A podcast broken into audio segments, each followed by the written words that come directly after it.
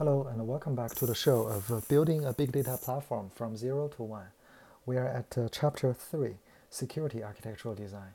And uh, in this episode, we'll talk about least privilege access. Uh, access is a part of IAM, uh, which is the authorization part. But uh, since um, it's a big topic for data platform specifically, we use a standalone episode. We'll talk about several design principles.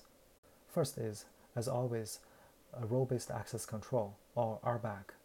It's a very common model. Identities are mapped to roles by policies, and the roles are mapped to resources by permissions. And identity here can be groups, service accounts, child groups, or individual users.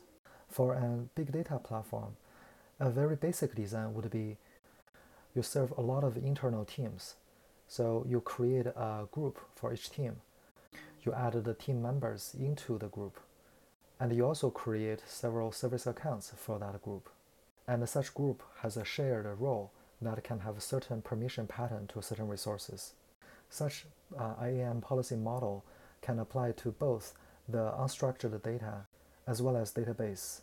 But this is obviously not enough because in practice, there will be teams that uh, want to have some restricted level of datasets and that only a selected few team members can access that.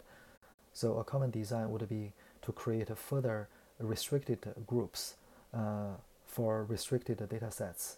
And then you can use uh, policies to control who can access which data set in the file system or uh, object store.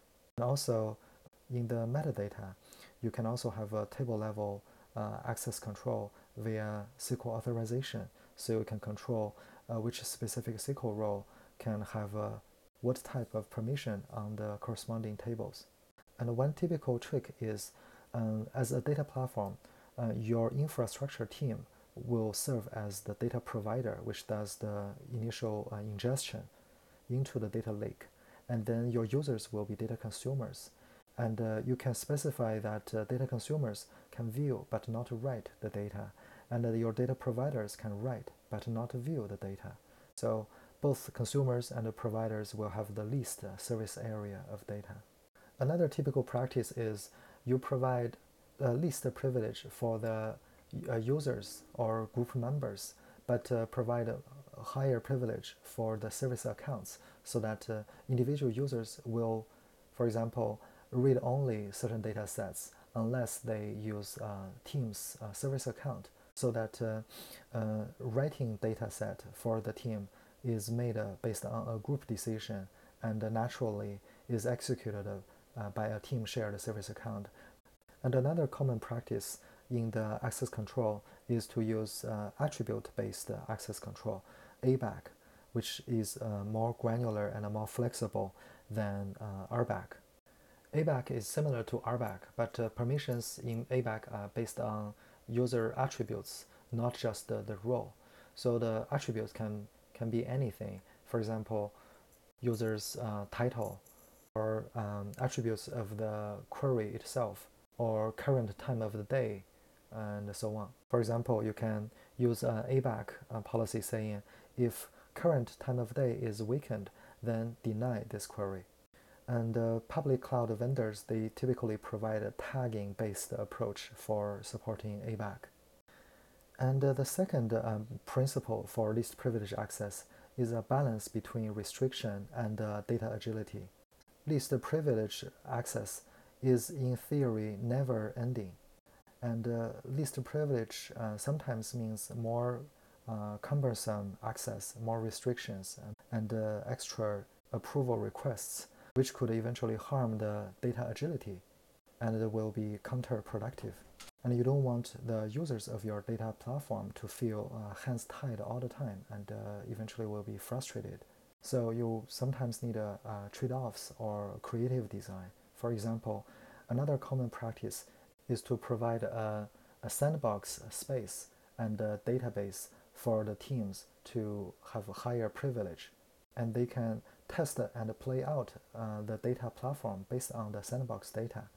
And then they will build uh, confidence and refine their queries and jobs uh, before they put it into a serious uh, team space with uh, less privileges.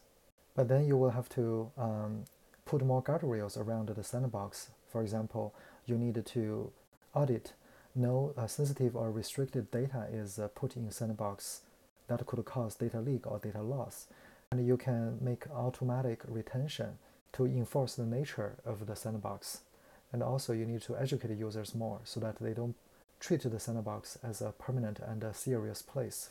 And then uh, the next uh, strategy is to use uh, row level filtering and column masking to achieve even finer grained access control. So further than table level access control uh, and uh, attribute level access control, you also want to support uh, the access control based on the data itself. For example, the data classification. Is it uh, potentially PII data? Is it potentially finance or other sensitive data? There are open source technologies such as uh, Apache Ranger, and uh, public cloud vendors also provide row or column level filtering. So the last strategy for the least privilege access is to minimize your surface area. For example, you want to limit uh, what your cluster can access, can read, and can write. Uh, they don't need to read everything, every uh, bucket, every database. And uh, your services do not need to expose all the ports, including those that are not used. And uh, your cluster configurations can minimize its file permission so that uh, not everyone can edit or delete them. So to summarize, uh, least privilege access is a design principle that uh, has no ending, and you can start simple and uh, enrich as you iterate your data platform.